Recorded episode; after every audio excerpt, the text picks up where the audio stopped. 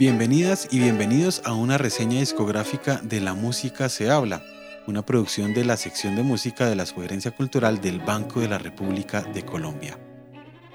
Les habla Luis Daniel Vega y en esta ocasión les presentaré Sigue al Conejo, disco que en 2020 marcó el regreso a los terrenos del jazz de Juan Sebastián Monsalve, de quien podemos decir sin temor al halago excesivo que ha escrito algunas páginas memorables de la historia reciente de la música en Bogotá.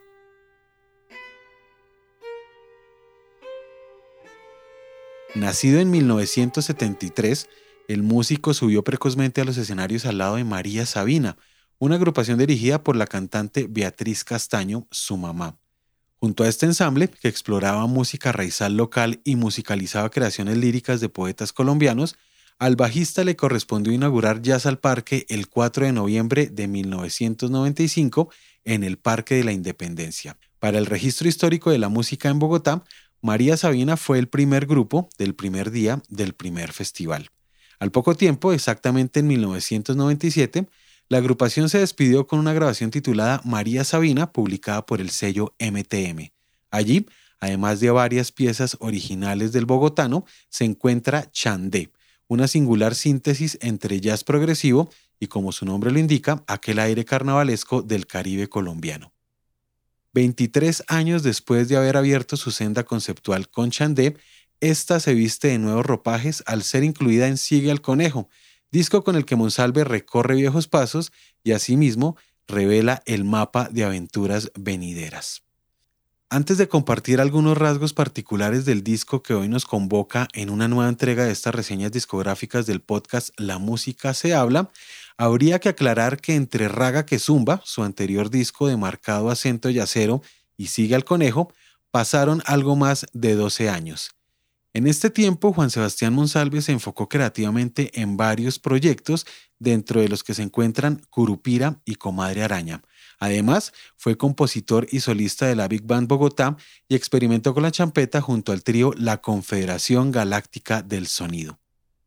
En este último comenzó a trabajar con el baterista Camilo Bartelsmann, quien fuera su alumno y con quien consolidó una fuerte relación de amistad musical que finalmente culminó con la conformación de Sigue al Conejo, cuarteto al que también se unieron el saxofonista chileno Sebastián López Bustos y el guitarrista Vladimir Giraldo.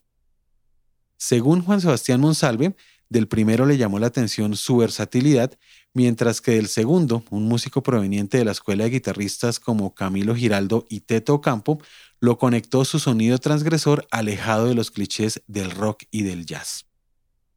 Conformado finalmente en 2017, Sigue al Conejo alude directamente al libro Alicia en el País de las Maravillas, en el que Lewis Carroll nos invita a correr el velo y preguntarnos por lo desconocido, por aquello que ni la ciencia ni la religión nos pueden explicar.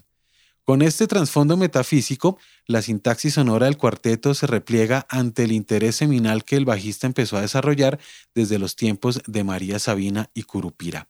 Esto es, ahondar en las complejidades rítmicas derivadas de la interacción entre las talas hindúes y los ritmos afrocolombianos, además de la exploración armónica derivada de la vanguardia europea del siglo XX.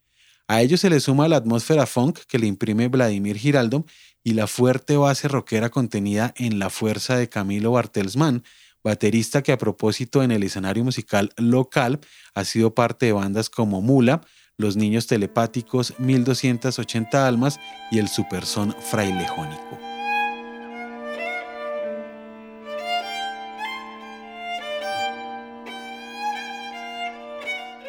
Compuesto por 11 cortes originales, el disco abre con Entropía, una suerte de funk asimétrico que le abre la puerta a Sigue y Roberta, dos canciones de marcado acento punk que hablan respectivamente de la manipulación mediática y los estereotipos sociales que se imponen incluso entre las personas que alardean de su pensamiento liberal. Enseguida, el disco se desenvuelve entre las sonoridades de nuestras dos costas como sucede en Sala de Espejos, La Pecosa, Paradoja, la mencionada Chandé, mucho más rockera y funquera que la grabada en el 97 por María Sabina, y Crisálida. Antes del último tramo de la grabación, el cuarteto retoma una pieza incluida originalmente en Bunde Nebuloso, un disco que publicado hace 20 años hoy se nos descubre como un momento definitivo del jazz colombiano.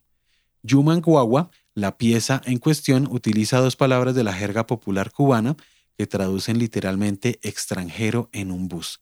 La rítmica enrevesada es una abstracción que Monsalve hace del bambuco fiestero del Tolima Grande. En esos terrenos andinos culmina Sigue el Conejo con Las Plazas, otra vieja composición a ritmo de bambuco montañero, grabada originalmente en 2004 por la cantante Victoria Sur en el disco Bambuco Ácido y cuatro años más tarde por el mismo Juan Sebastián Monsalve en el disco Raga que Zumba.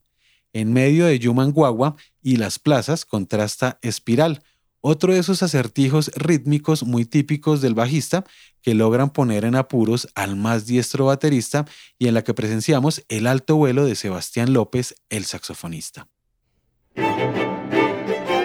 Gracias por acompañarnos en esta reseña discográfica de La Música se habla, una producción de la sección de música de la Subgerencia Cultural del Banco de la República de Colombia.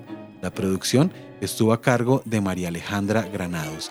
Los libretos y la locución fueron realizados por quien les habla, Luis Daniel Vega. Les invitamos a seguir la actividad cultural del Banco de la República en la página web www.banrepcultural.org, en Facebook como Club de Música Biblioteca Luis Ángel Arango y en Instagram, Twitter y YouTube como Banrep Cultural.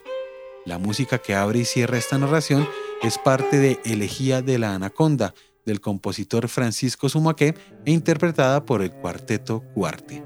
Les esperamos en un próximo episodio.